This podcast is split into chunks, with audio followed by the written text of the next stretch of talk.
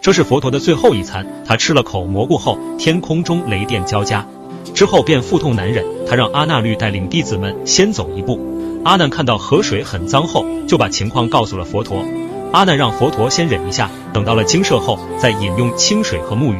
阿难按照佛陀的要求，再次用钵打水时，水竟然变得清澈无比。阿难很疑惑，为什么两次到同一地点打水，水塘的清澈程度竟然是不一样的？佛陀痛苦地说，在弟子纯陀那里吃的饭是自己的最后一餐，人们会因此责怪纯陀，但是你要告诉他们，我这一辈子最难忘的有两餐，一次是证的无上正觉的那餐，我证的无上正觉那年，在金兰河旁的树上，美丽的花朵争相绽放，就像是琥珀一样。佛陀和阿难到了树林，佛陀曾经在树下讲课，所有事物的自性即是如来，万事万物都是如是来，莲花也是如是生，所有人都是如是生，最终又会回到如是，这便是如去。